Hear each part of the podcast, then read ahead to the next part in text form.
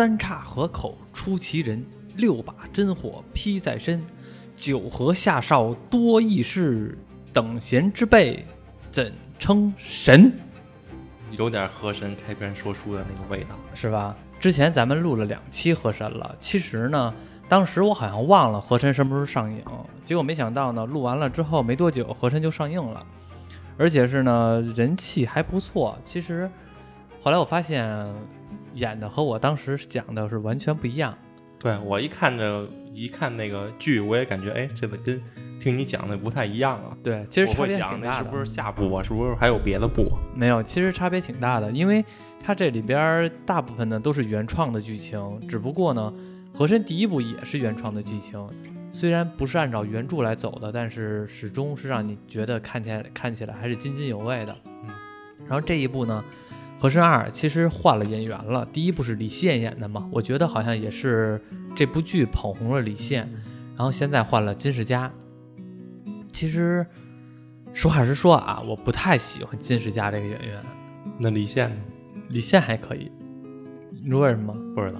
因为其实，因为金世佳最早是《爱情公寓》里边的那个陆展博，是叫陆展博吗？对啊，陆展博火的嘛。然后后来，但是我看他很多的演的角色，始终没有脱离出来陆展博这个人设，就是你老感觉他还是陆展博那种傻憨的那种。对傻憨的、扭扭捏捏的那种男男男的。而且呢，我记得是几几年，我忘了。我不是特别喜欢韩寒吗？嗯韩寒有一本书，你应该见过，我家不是有那本书吗？叫《一九八八，我想和这个世界谈谈》。嗯然后那个有一年，这部书搬上了话剧舞台，因为我特别喜欢韩寒，所以我也很喜欢这部书。然后呢，我特地买了票去看这个话剧去。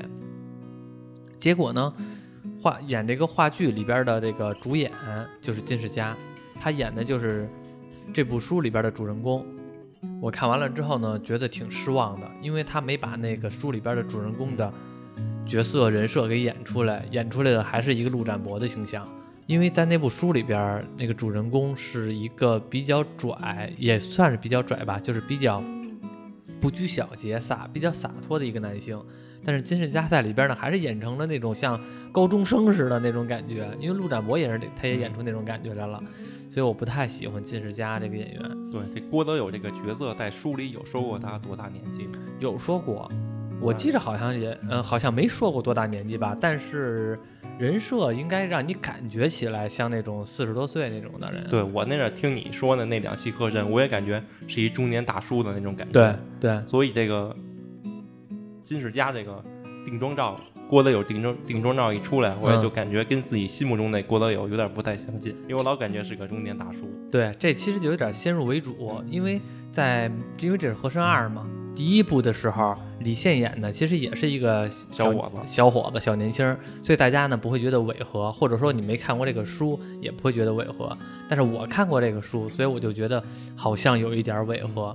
但是这个不是重要的原因，主要我还是觉得金世佳的演的吧有点儿，嗯，有点儿还是没放开，有点儿扭捏。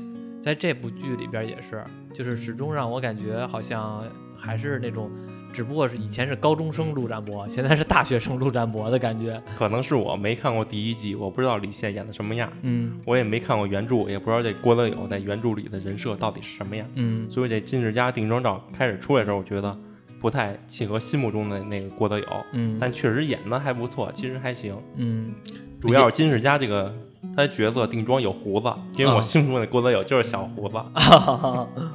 在我认为啊，我心目中的郭德友是什么形象呢？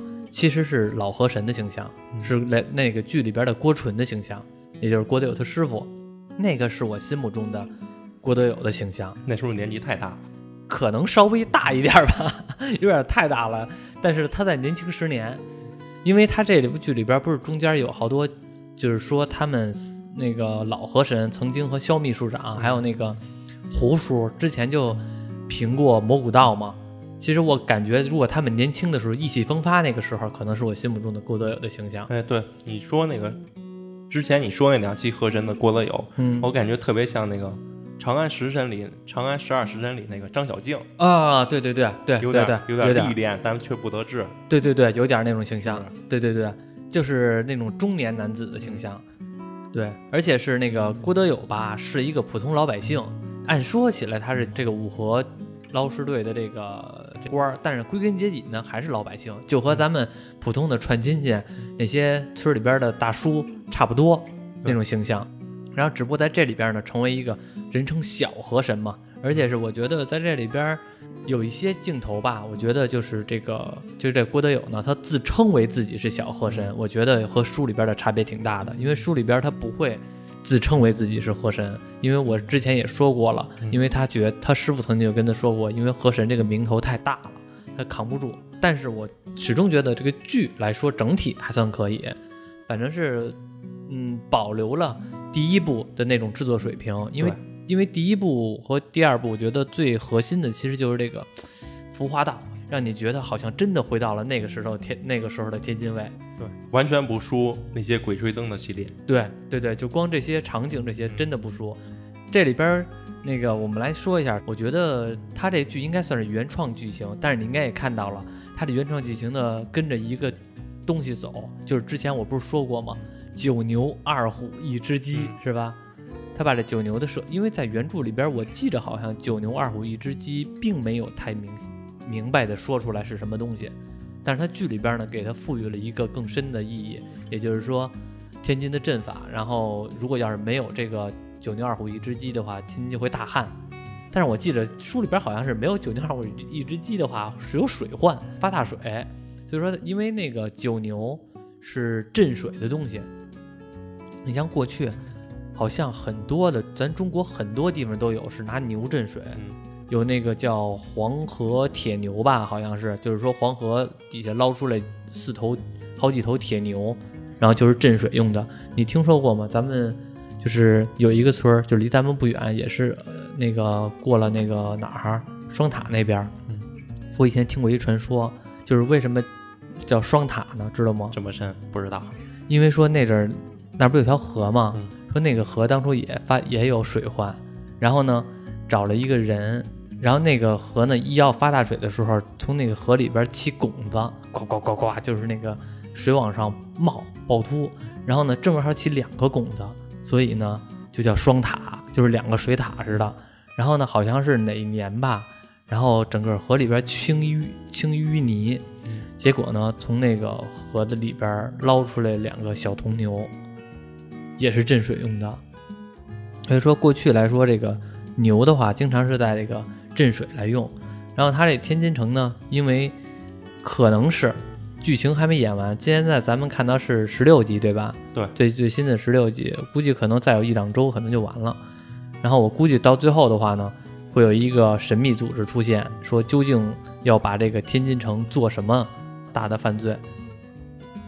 这个要把这个天津的九牛二虎一只鸡的阵法给破了，然后呢，在天津城里边杀了九个人，应该是杀了九个人。其实现在已经不止杀了九个人了，但是呢，有一些要符合九牛的阵法，就要把这个阵法给破掉。现在你看这个剧，觉得哪段还比较好？就演员前半部看了有点像《盗梦空间》，点烟变冤，点烟变冤，还有那个那个女医生那个啊，叫什么什么灵来的那招，叫魔风铃，好像是，好像是叫魔风铃，不是魔风铃，反正也不知道什么字儿了。嗯，一会儿梦，就是镜头跳的太快了，有点看的人有点晕缠雾绕。嗯，对，点烟变冤这个在原著中有这招，记得吗？有，有点烟变冤。其实，在原著中，点烟变冤的话，书里边解释了一下，他这里边剧里边解释，因为郭德友。人称小河神，就是因为他会一个点点烟变冤这个能力，也就是说，如果这个人死亡了，然后呢，他会抽一根烟，抽完烟之后呢，通过这个烟雾缭绕，他自己呢对这个烟草会比较过敏，能让自己的这个五感进行更大的发达，这是剧里边的解释啊，更加的发达，然后呢，发现一些平时发现不到的东西，在剧里边的表现呢，就是他进入到一个类似于异度空间的一个地方，然后呢，会有很多的。线索在这异度空间里边出现，这是剧里边的解释，因为他身体呢比较是过敏性的。当然，在书里边呢也有点烟变冤，但是呢介绍的不多。他是怎么来介绍的呢？比如说郭德友发现了这个尸体了，曾经那个有一个他的领导就问他，哎，这个东西有没有冤屈啊，或者怎么样的？然后郭德友说：“那我就点烟变冤一下吧。”结果呢，就抽一根烟，然后跟那蹲着，就跟那蹲着，蹲着，然后过了一会儿就站起来说有冤。然后那个人家就问说：“你这凭什么呀？有就能证明有冤没冤？”其实后来郭德友把这个海底烟给泄露出来了，他并不是说抽烟之后，然后呢进入到一个异度空间，而是他那个抽烟之后吧，那个烟灰落到了尸体身上。如果这个人死后有怨气，那这个烟灰呢会成另外一种方式；如果没有怨气的话呢，会是正常的方式。也就是说，这个死者。他的这个身体里边的有没有冤屈或者有没有怨气，在这个烟灰上边来表现出来。所以呢，不一定非得要他抽烟，也就不一定非得要抽烟。你比如说烧个纸，直接有那个灰嘛，也可以作为点烟变冤这么一个事儿。只不过呢，不知道的人就以为是因为这个烟草燃烧之后出来好多白烟儿，他发现了海底眼。其实他蹲那儿就是在看那个烟灰。所以说，在书里边是讲的是这个是点烟变冤，那那书里还是有点玄学。对，其实都挺玄学的，我觉得，我觉得这两边都挺玄学的，因为大家本来就是看一个玄玄的东西嘛。你觉得这里边哪个剧情比较好啊？比较有印象深刻呀？我喜欢抓白子虎那段，我也喜欢那段，因为我觉得那段是我觉得到女子学院那段好像和其他的剧情吧，其他剧情感觉有点单单薄。就是感觉有点儿没那么神神神叨叨的，或者说感觉没那么丰满。抓白祖那段是我最喜欢的，尤其是那种女女学院。为什么现在一听女学院就有种阴森的感觉呢？那种诡异的。我以前看过一个恐怖片，也是讲是女子学院的里边的，像《洛心腹之礼》也是女学院。对，因为我我一看那段的时候，我还想起来当时你说的那个那个什么圣女圣女案是吧？也是在那女子学院里边。可能女孩阴气重吧。之前这个白那个白四虎那段，我觉得就是女子学院这段，我觉得是我看这剧里边最好的一段。我觉得是分几大块儿。第一块儿呢，也就是刚开始发现死者崔疯子，就是直接哎呀一吃完毒药，然后整个人身体成两半了。那段那段呢，其实我觉得看起来一般，马马虎虎，因为感觉那段那个因为最后的凶手是那个戏子嘛。那段杀人有点扯，直接一吃了毒药之后，因为他胃溃疡，直接导致身子成两截儿了。这种情况感觉有点假，有点太厉害了，有点太厉害，对，有点过头了。所以那段我看着一般。然后女子学院那段我比较喜欢，是因为那里边的氛围特别好，整个女子学院都感觉一种比较阴森的感觉。而且白四虎这个人，我觉得，因为我之前。有一期讲了白在原著里边白四虎是什么吗？因为那个原著里边那这章节叫僵尸新娘鬼孩子，然后这里边呢白四虎虽然没有牵扯到那些，但是我觉得这里边的白四虎的人设也挺好的，而且是你感觉没感觉白四虎就特别像那谁张东升？嗯，对，是有点 书生气质啊。他可能就是原著的白四虎是个屠夫嘛，可能戾气太重了，他这里改成教师。然后再是一个凶手，反差就特别大。而且原著中白四虎呢，也是一个就是不怎么说话的一个人，就是唯唯诺诺的。然后呢，然后在这里边呢，白四虎也是属于那种比较的不爱说话呀。然后你看老在那个图书馆当过管管理员，然后但是呢，谁也没有仨亲的俩热的，就感觉跟心理变态似的那种人那种人物。咱这里白四虎是不是感觉是不是有？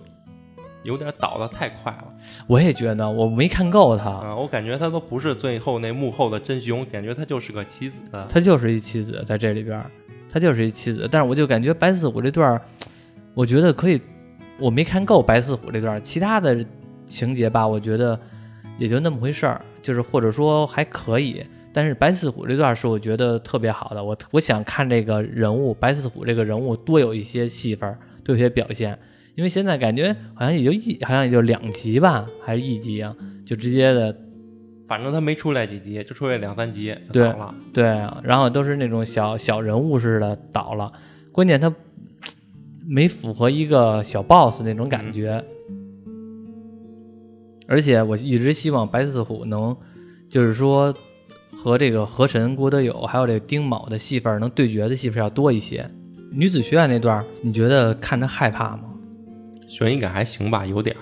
嗯，但也不至于害怕。嗯，不知道为什么，我感觉那一段剧情是不是有删减啊？就是女子学院那一段，因为之前的时候有好几个镜头都是那个第一个那个，就是都都是那个女孩儿，就是叫陈。陈陈思如，呃，对，就是那个陈思如，有点暗恋白四虎的那个感觉。但是后来他们两个好像又没什么感情戏份，就是好像这个陈思如挺暗恋白四虎的，因为不知他老是看那白四虎嘛，然后一看见白四虎出去了就特别高兴，但是从来没有就说他和白四虎中间有什么交集。最后陈思如呢也莫名其妙的就死了，白四虎呢也从来不提这个陈思如这个人，感觉没有什么感情交集，但是。剧里边呢又表现出来他们两个好像有一腿似的。对，最后那个白四虎他的背景好像也没有交代，他不把那个顾影当成妹妹了吗？他肯定对他妹妹有一种，肯定有一段往事，肯定他妹妹被谁害死了，所以他老出现幻觉，老把那个某个女学生当成他的妹妹。对，但最后也没交代他遭遇过什么，他的妹妹遭遇过什么。对，而且也不知道为什么他为什么非得对这个顾影。就是那么像他妹妹，别的女孩他之前也杀了一些女孩，杀了也就杀了，怎么一到顾影这儿就非得那什么呢？是吧？非得要保这个顾影呢？非得要让这个顾影成为他这个新的妹妹呢？也不知道。所以说，好像白四虎这段剧情吧，少头也少尾，中间呢有很多的东西都是谜一样的，不知道。但是我感觉从后边的的剧情发展也不会再把他这个给解释了，就感觉白四虎这段。你像其他人物，像比如说顾维良那个那个死于火牛，嗯，然后那个崔疯子属于死于铜牛，他们没有前因后果的，他们好像都有一些前因后果的交代。崔疯子至少能交代一下，是吧？这个他是因为他的这个媳妇儿，然后那个不爱他，然后能给能给他和这个戏子合谋把他害死了。顾维良呢？好像交代的不多，但是后边的剧情应该会交代顾维良的事儿。但是白四虎这段呢，感觉就没有了，后边感觉好像也不会有太多他这边的剧情交代了，所以感觉也挺奇怪的。不知道后边有没有？现在十六集嘛，我希望后边再有一些来把这段的剧情给补上，不然的话让我觉得始终是个谜一样的。好像那个崔疯的死，那个幕后黑手也不是那个戏子，不是那戏子，对，应该是还是有他们这个。剧情的规格，我觉得很像《河神》那部小说的一个大纲的规格，就是几个小故事，每个小故事都是独立的，然后最后呢，会发现这几个小故事是组成一个大故事，都是一个大局。对，都是一个大局。就像那个，就像那个崔疯子，崔疯子死于铜牛，到他死的时候，郭德友发现了他条案桌上有一个铜牛，这个驼这个铜牛就分成了两半。所以说，崔疯子也死于两半，崔疯子应于铜牛之死。然后呢，顾维良呢死于火牛，因为那个在宴会上别人送了他一个火牛图，然后凶手呢让他一种死亡方式就是烧死他。这个女子学院呢好像并没有映出映出来牛来。我看第十六集的时候，他们郭德友和丁某也在纠结，在算，说这个死了几头牛了，其中呢。算上这个女子学院死了四个人，如果要把这四个人算上，就是算了死了九头牛了。但是也不知道这四个人为什么就算九头牛，他们好像和牛也没关系。白四虎，你要说虎的话，可能还差不多，至少名字上面带一虎字儿，但是好像没有牛啊。就感觉白四虎那段是一个支线，嗯，但是那段支线我觉得是做的最好的，到时候再看吧，看看后边会不会有新的解释。这里边的剧情现在让我觉得有点绕，就是这个嘟嘟那个老唱戏那个，也不是唱的好听不好听，就瞎跟着老跟那儿唱，他到底是什么也不知道。而且我感觉现在的谜题是越来越多了。反正这剧给我印象最深的，反而是他那泥娃娃大哥。嗯，因为这个是剧嘛，有很多不明白的地方，有人发弹幕也会问，然后也有人会发弹幕去回答，说原著没有这段，你不用问了。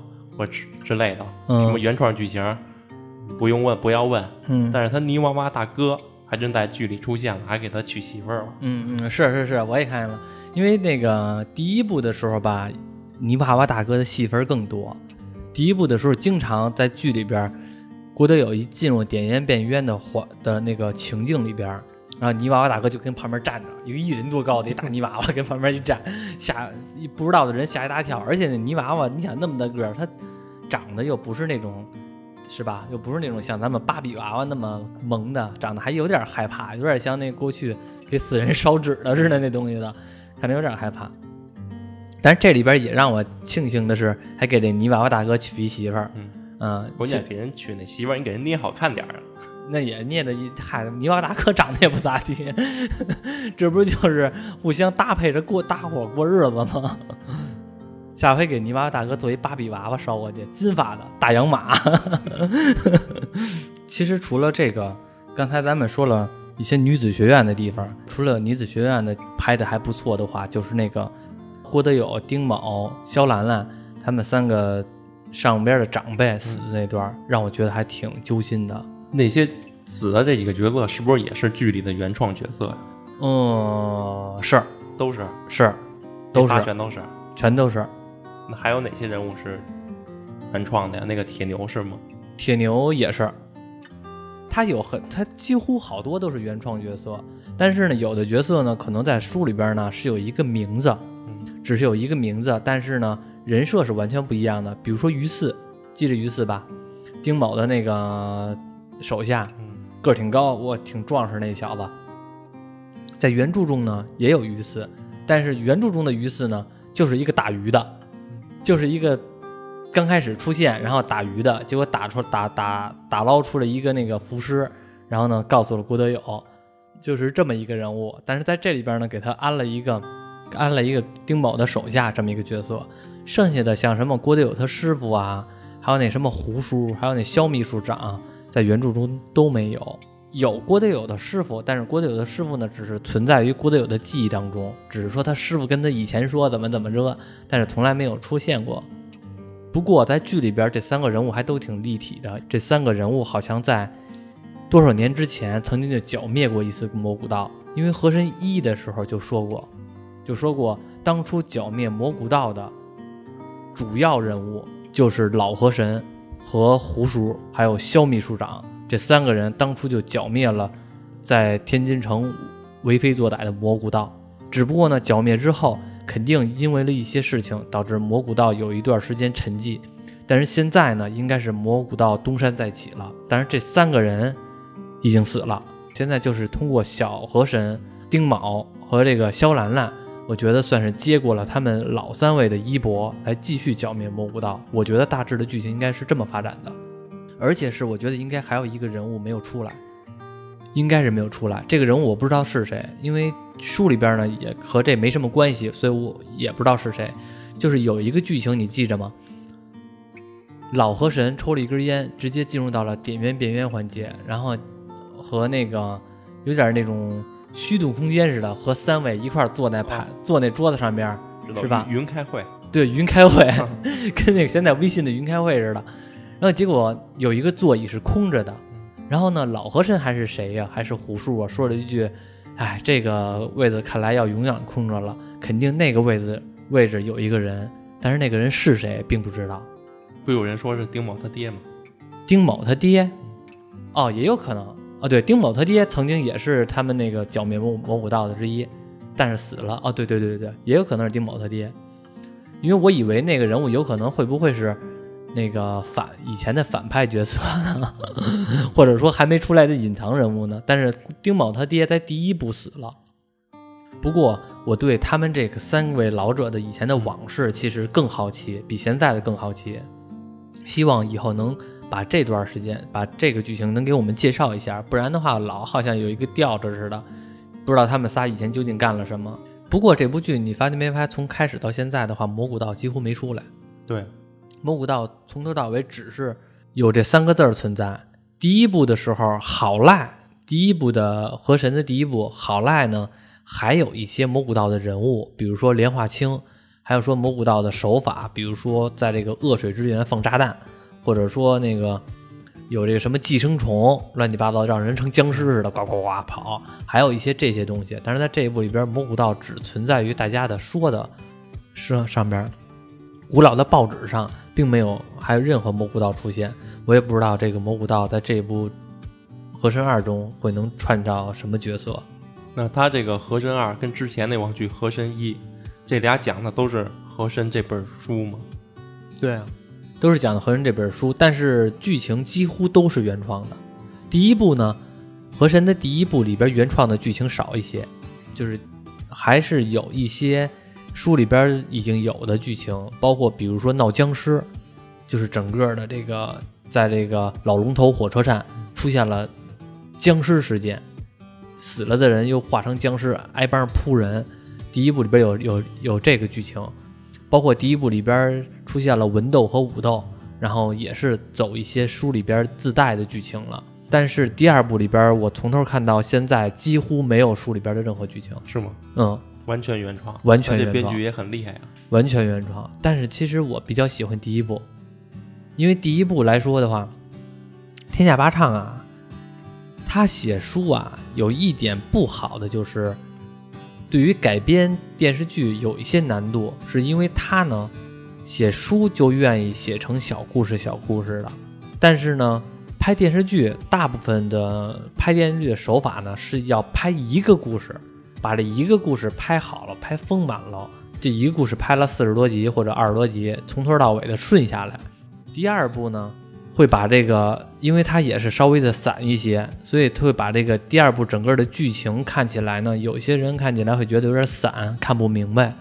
第一部就会就没有这些东西，第一部的话会让你觉得这是一大故事，所以说这个是我觉得可能第二部没有第一部好的一个原因吧。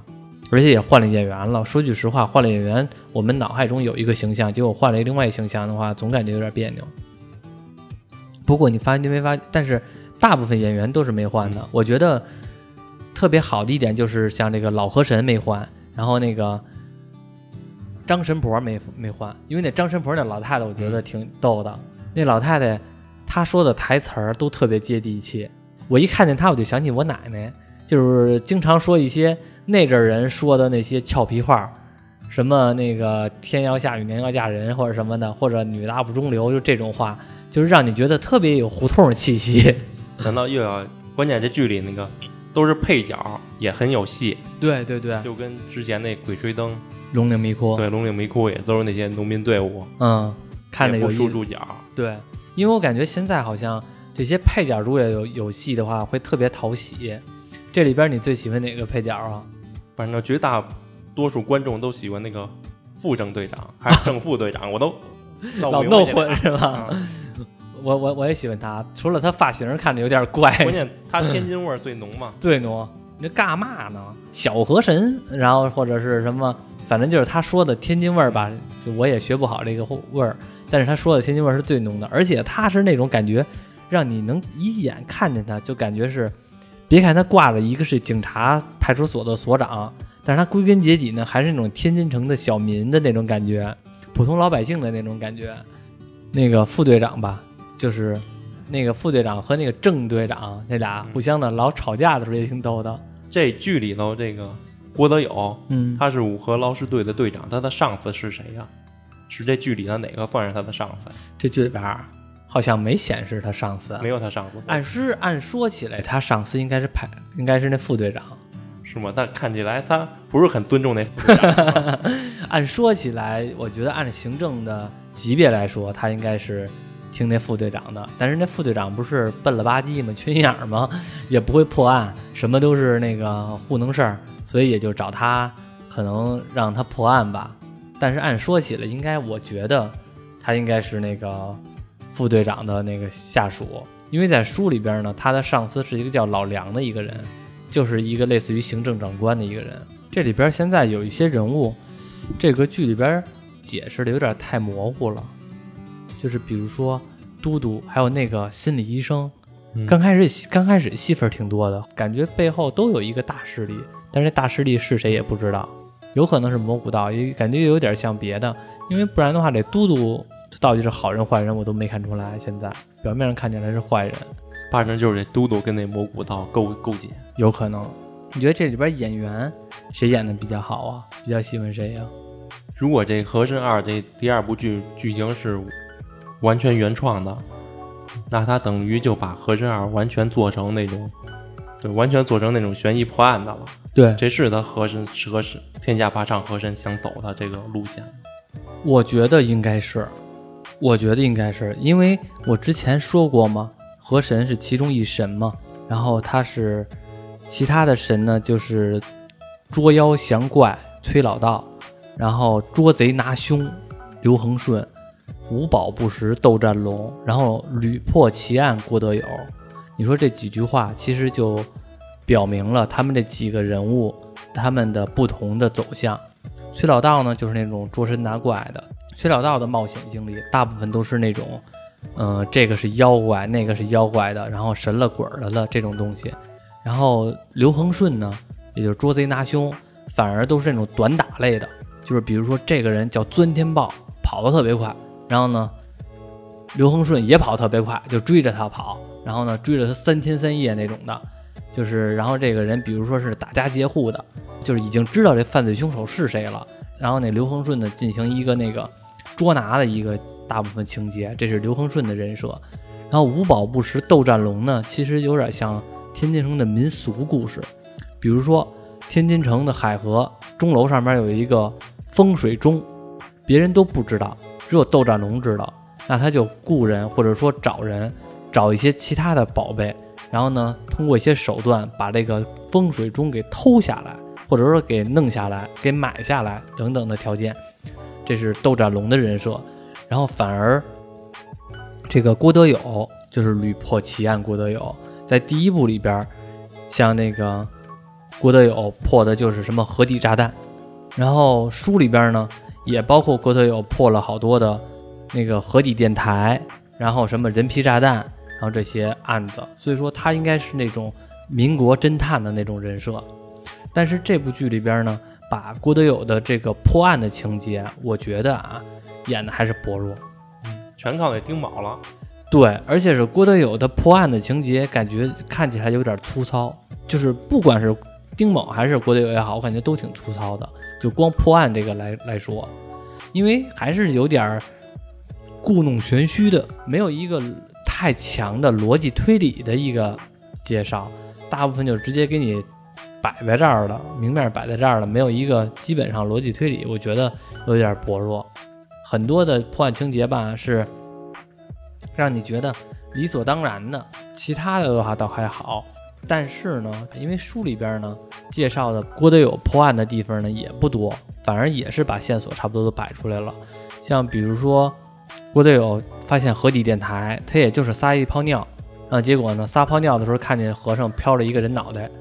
然后发现了河底电台了，然后就因为一些东西就发现了河底电台了，在那个三岔河口桥墩儿的底下里边有一个专门的特务电台，这个是郭德友发现的。那这里边呢，大部分也是有通过这种这种方式让他发现了这个真相。算来看来看去，我还是觉得这河神里边还是这个老河神让我老河神死的时候让我觉得挺揪心的。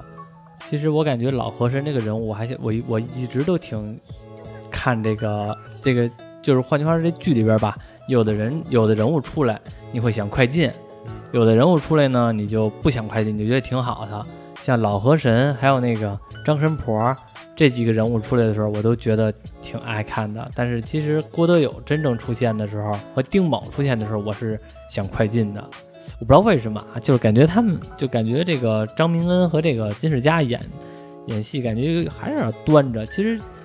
金世佳是第一回演那个河神嘛，张彬已经第二回了，但是还是感觉丁卯这个人人设吧，让我觉得不讨喜。我感觉丁某这人设有点太拽了，也有点太傲慢了，不太喜欢这个人这个人物。那原著中他那丁某也是个官吗？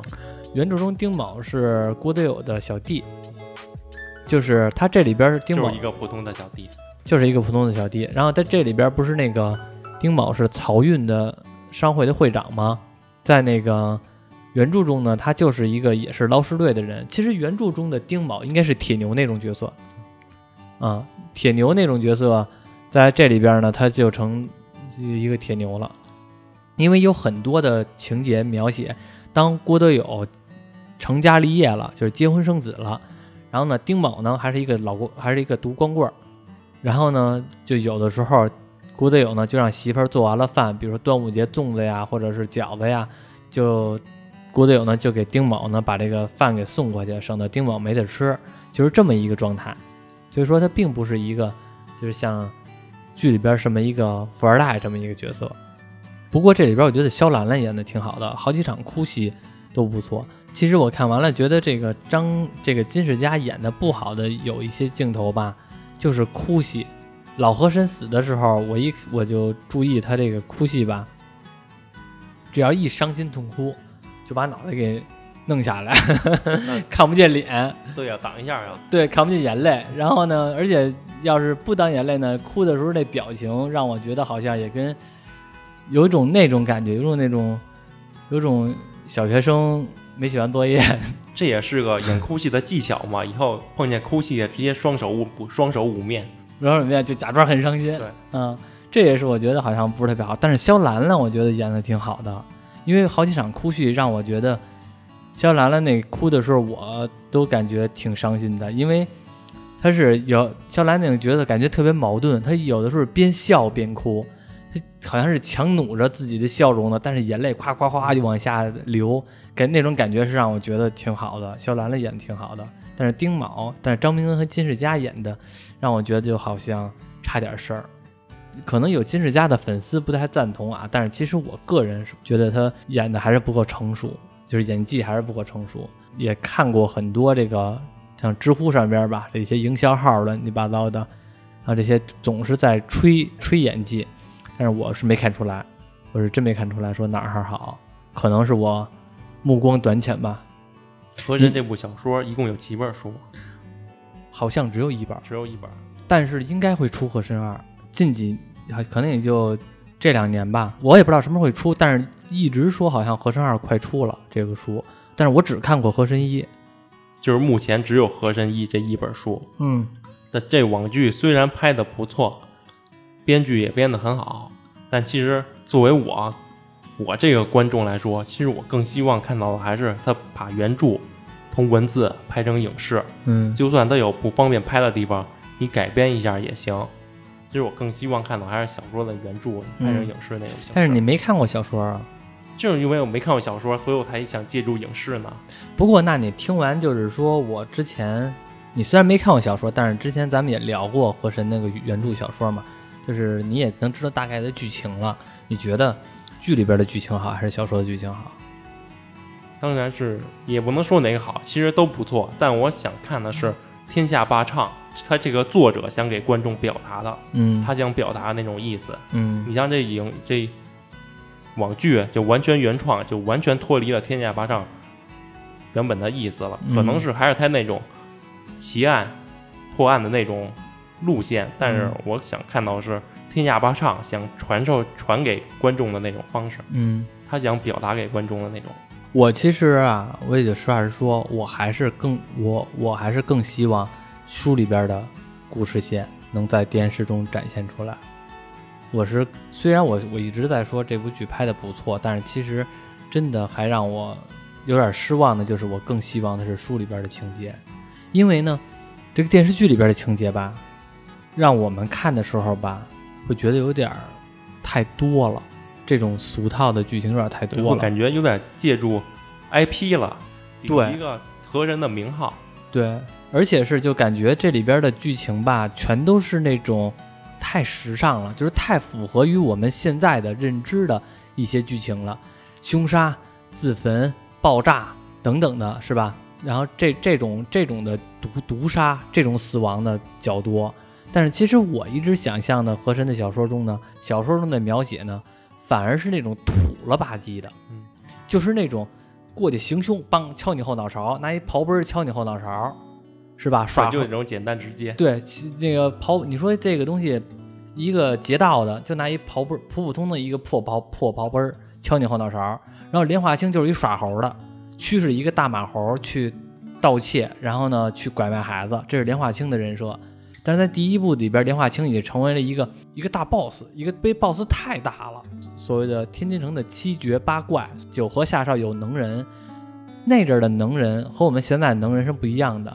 那阵的能人可能是某一样领域还算能不错，就能称得上能人了。比如说扛鼎的杜大彪，你说这人算什么能人？就是一傻力气，卖力气的，力气大，能扛鼎。那你说这玩意儿搁到现在来说有啥本事啊？就是一扛大包，就是一扛大包的，天桥表演去呗。但是呢，恰恰这种情况就是那阵儿的手艺人的生活状态。我扛大包扛得好，我掏粪掏得好，那是吧？那都是能 成为那个行行的状元。你说我掏粪掏得好，成为掏粪状元了，是吧？然后还有什么姚姐儿、叶丽欢，那人家就是一当姚姐儿的，人就是 这个这个床上功夫好。人就是能成为七绝八怪之一，感觉呢更加走在于胡同生活，对平民平民。然后现在呢，让我们觉得这些人物这些凶杀不从国外回来，你都跟人说不上话。对对对对对，有种这种感觉，就是感觉现在的现在的这个情节里边呢，会让我们觉得好像是在写字楼中的人物，而以前书里边的呢，像是胡同里边的人物。所以说，这让我觉得好像。不是特别喜欢，所以说这里郭德友没什么学历，不懂化学，不懂物理，没法破案了。对啊，就是所以说我更希望的是，因为他这个呢，服化道大家都说特别好，我也承认都特别好。但是呢，就是这个核心真正出来的是谁呢？就是张神婆和老河神那些台词，真正能出来了。我们真我真想看的那个时代。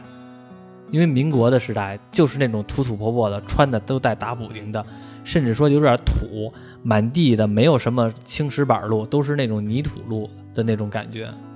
谁家都是那种端饺子，哎，你家吃饺子，那去我家端一碗去吧。然后或者是说老王那个那个什么，那个又买点那个又买点虾爬子，或者是这种的状态，是让我比较想看的。啊，对，还有这几集出一个我我觉得比较俗套的一个剧情，嗯，就是那三个老人，嗯，老河神那三个老人都被炸死了之后，嗯，生前不为了郭德友的安危，嗯，说不让他去查案嘛？嗯，我觉得这个剧情挺俗套的，就是我为了你的安全，你就别去查案了，然后我为了我小弟的安全，我不跟他们说，我不让他们去查案，嗯，不然一定会出现危险，这就跟那金一堂那吐蕃之宴似的，嗯，我知道。所有的真相我都知道，我不跟你们说，我不让你们去。嗯，说了你们这有危险。嗯，我总感觉这段俗套，最后肯定还是逃不过这个案子，还是得去。对，你还不如直接就跟你的小弟们说明白了，咱们一起合力。有什么说不明白的呀？关键是是吧？对，就是你这些都说明白了，可能大家那个集思广益一下，就是别藏着掖着。关键是你不说，他就不查了吗？他查的更那什么，最最最后得死了，就跟那郭德友似的。你说我看着都起急。人家铁牛问你这事儿，你就直接跟人说，师傅说不让查了，所以我不查了。咱们听师傅的话，都别查了也行，对啊，是吧？彻底不查也行。对，你就逃得过吗？你就跟铁牛直接说明白了，那个师傅说不让查了，我我我现在不查是遵循师傅的遗嘱，都不查了。但是他就不说，他就假装的那什么，假装的有心里藏事儿似的，也不说为什么不查，反正就是不告诉你真相，让人铁牛一人查得。死了，让人铁牛成那个什么了，成火牛了，成水牛，成成水牛了。所以说有些东西吧，当然我们这也是小吐槽。哎，你知道那里边这里边那个导演还出来了吗？客串一角色了吗？不知道。那谁就是那个导演，郭德友他们去鬼市买那个找那个人问那个黄渤那个药去，然后旁边有一鹦鹉还是鸡来了啊，有一鸡会说话。卖他们那个鬼市的那个掌柜的，那就是导演 啊。那导演看着挺年轻的，反正是吧？刚才也说了，就是那种土味儿还是没拍出来。你说天津的民俗呢，可能出了一部分，但是呢，让我感觉还是不是那么土。我更希望看老百姓自己的故事。这个这现在这些故事全都是感觉是天津城的那种。老上海啊，或者资本充斥着资本主义味道的那种、那种、那种生活方式，全都是那种各个舞会，然后那个一个全都穿洋装，全都是那种人的生活方式。但是书里边呢，更多的是那种参加白事啊、胡同啊那种的剧情，所以说感觉看起来吧，和我心目中的还是有一些差别。所以说嘛，你网剧要完全按原著拍的话，就算你稍微改编一下。那他也八九不离十，嗯，像我不想看小说的话，我就看一下影视，嗯，也大概就明白那原著小说大概要讲的事儿，嗯。但是他这个完全不一样，你要看他这个再看小说的话，我我特别好奇，如果没看过小说的，直接看这个剧，看完这个剧再看小说，我特别好奇这样的人他会觉得哪个好？我也是好奇的，因为像我是看完小说的再看剧，我会觉得小说好，我觉得剧没有小说好。但是我特别好奇，要要是反过来的话，他会不会觉得剧好小说不好呢？这个我也不知道。如果咱们那今天咱们的话题已经出来了，就用这个来作为话题。大家可能听过我讲的前边的河神的故事，前边有两期，没多久，一个是河神之莲化清的终结，一个是河神之刨奔熊熊的白四虎。这两期呢，都是河神这这个原著中书里边的故事。如果大家要听过我讲的书，讲讲的那两期，或者说大家看过书，然后呢是先看的剧后听的我讲的故事，这样的听众。可以在底下回复，你觉得是剧好还是书好？如果你要是先看过书的，再看过剧的，你会你再评论一下是哪个好？也就是说，大家评论的时候可以说是我先看了书的，还是先看的剧的，来告诉我们一个结果。这可以作为咱们今天的话题，怎么样？行，嗯，我也是刚才突然想起来的，觉得这个话题我也挺想知道的，因为很多人都是有先入为主，包括我自己肯定有先入为主。而且何况我还这么喜欢天下八唱，是吧？我觉得编剧改编他的故事吧，没有他自己写的好，我觉得也情有可原。但是呢，其他人不是那么特别喜欢天下八唱的，然后呢，会可能会比较客观一些，看那个剧好还是书好。反正是《河神》这部书，如果有机会吧，我估计不录了啊，也就到这儿了，录三期了，不会再录了。真正看完了，再我也不会再录《河神》了，应该也没什么可说的了。但是河神，我觉得还是能挺好看的，有有兴趣的可以看一下，因为到后来的时候，我觉得现在确实也勾起来我的观观看的欲望了。我也挺想知道他最后怎么收尾，对，到底是是个什么局？对，现在的谜题有点多。幕后幕后老大是不是那个嘟嘟大表哥？大表哥？哦哦哦，大表哥。啊，对，有的人说是大表哥，但是我没看出来像是大表哥耶。反正目前看这大表哥，挺挺好的，挺正直的，还挺帮人的。对，但往往就是这种角色，嗯，反而是，但是他长得好像也挺挺那个什么的，挺友善的，那不知道了。那个不过大表哥这个人物，从现在看起来还巧，没看出来是原创的吧？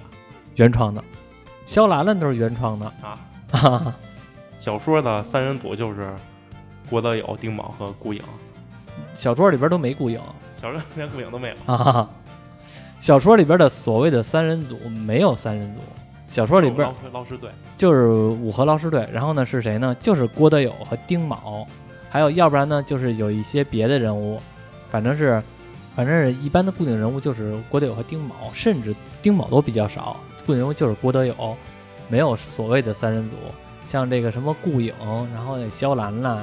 大表哥呀，什么张神婆也是原创的，张神婆也没有，那个谁也没有，老河神也没有，反正都没有。其实，其实这么一看，于四的戏份，于于四这个人物就算不错了，好赖能给他安一个人物，很多人物都是现编的，但是挺好的啊，因为他别编成剧的话，必然会有人物得要多一些，不然，如果吧，我估计也不会再聊河神了。就是我现在刚才说的意思就是。特别希望到以后后边的时候能看见这个究竟的谜题是是是什么？究竟的最后的幕斯幕后 BOSS 是谁？有什么目的？第一部的时候，最后的 BOSS 是莲花清，放往海河里边放恶水之源这个炸弹，结果郭德友给卸了，但是还是爆炸了。这一部里边呢，不知道最后这个 BOSS 是谁了。现在我还没看出来，有可能是那嘟嘟，我觉得那嘟嘟挺像的，长得跟老奸巨猾的。还老故作深沉，不好好说话啊！不好说，你有什么话你说啊！老唱戏让人猜，就是唱的，我也我哪听得懂我要？不看字幕，我都不知道他唱的是什么。那司令拿着枪一步，先把把嘟嘟崩了。最后，咱们总结一下这个谜题吧。这个剧里边已经留下来的谜题：九牛二虎一只鸡，这九牛都是谁？二会以后会不会出来二虎和一只鸡？这也不知道。都说二虎就是郭德友跟丁卯，一只鸡就是那顾影嘛。哦，是吗？有可能。哦，对，应该是。是挺像的。那反正现在是九牛二虎一只，这九牛还不知道是谁，对吧？现在已经死了好几头牛了。然后所谓这个天津阵法已经开始慢慢的瓦解了。后边呢，估计还会有人死，这个是不知道的。然后还有就是女子学院的那个坑，现在感觉还没有填上，或者说填的还不够好，我们还不知道这个白四虎他的他的真正的情况。而且我估计感觉像是没有填了，这是刚才我们也聊的白四虎的这点事儿。其实也希望这点事儿能丰满一些。还有就是这都督，都督究竟是什么目的？现在我看这嘟嘟，感觉除了刚才咱们聊的他老不好好说话这种事儿，感觉也没看出来他怎么有玩装深沉呢，也不知道他为什么要装深沉，也不知道呢。对于对于这嘟嘟来说，除了想崩了他，也没什么别的想法。对，就也挺看他也挺烦的。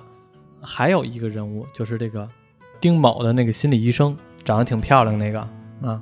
第一回看的时候在水里边，然后身材都露出来了，看的看的挺好看的啊。然后那个医生感觉也像是一个反派角色哦，对他那叫银铃风，银铃风是吗？对，嗯，突然想起来了，不像是一个好人。大表哥，大表哥也是一个谜题，他究竟是否是好人还是坏人？是否站在郭德友和肖兰兰这边的也不知道，也没准他有一些不可告人的目的，表面上来帮郭德友他们，但是其实呢，一直在那个推进事情的发展，这也有可能，但是我是没看出来呢。还有谁就是？还有就是这老老河神，就是老河神和胡叔，还有那个肖肖秘书长，他们究竟在以前的时候做过什么事儿，能剿灭魔古道，或者说他们和魔古道之之前有什么恩怨，这些也不知道。所以说这么一捋吧，平时不捋不知道，一捋下来这谜题还挺多的，感觉也没几集了，我都怀疑他演得完吗？感觉有点像演不完似的。哎，对，这可能就是他这个网剧的目的。它完全原创，没有人能剧透，是不是？也是，没有人知道结果到底怎么样啊。也是，反正是第一部的时候，其实最后就没演完，所以他顺道的第二部就接他了嘛。第一部的时候只是把我们认知的差不多的大概的给你讲完了，让你觉得好像意犹未尽。这一部现在我感觉也是好多的谜题吧，全都不知道，包括说这九牛究竟这个为什么要发大水，是吧？为什么要有旱灾？为什么要给天津弄旱灾，也不知道。因为在书里边，魔古道好像也没什么目的。在书里边的魔魔古道为什么要弄大旱，要弄水患呢？好像我也没想起来。好像书里边也没介绍他有魔古道有什么目的，应该也就是一邪教的目的。但在这里边呢，还没有一个明确的目的。魔古道究竟怎么样？顾维良，那个死于着火的那个大官儿，他。究竟来这儿有什么情况的？干嘛来了？不不透露，他就是跟那都督见面的。对，但是也不知道为什么他那封他不是有一封信吗？还是什么东西？也没看出来那封信是什么东西呢？就不知道和那都督又勾结什么事儿。反正是谜题太多了，有点不知道后边会怎么发展。是这顾维良也应该庆幸没跟这都督见面，不然跟不然跟那都督交谈还不得把顾维良气死了。说两句话唱两句戏，说两句话唱两句戏。好像差不多，这些谜题给摆在桌面上了，然后剩下就不知道怎么发展了，看看怎么发展吧。我估计可能，如果要是演得快的话，或者说，现在我有点我有点怕烂尾，因为现在谜题有点太多了，我有点感觉集数已经没多少了。那也可能不给你结尾，等第三集再说。你不给我结尾都还好，我就怕烂尾，给我弄一个瞎。跟现编的似的，结尾就让我觉得有点难受了，因为都追了这么久了嘛，你最后烂尾的话有点难受。你哪么说没烂尾，到第有一第三季，我觉得都还好。这个也就是《河神》这部网剧的魅力所在吧。现在十六集，然后有这么多谜题，到后来看能不能正常的解释。那我们今天的话题，刚才我已经提了，现在呢最后再提一嘴，就是你是否看过？《河神》这部小说，或者说你是在看剧之前看的，还是在看剧之后看的？当你知道了剧情之后，你觉得小说的剧情好，还是网剧的剧情好？可以在底下评论。没看过小说的，可以听我之前两那两期节目，分别是莲花清和白四虎的那两期，大大致就能把《河神》这故事给说清楚了。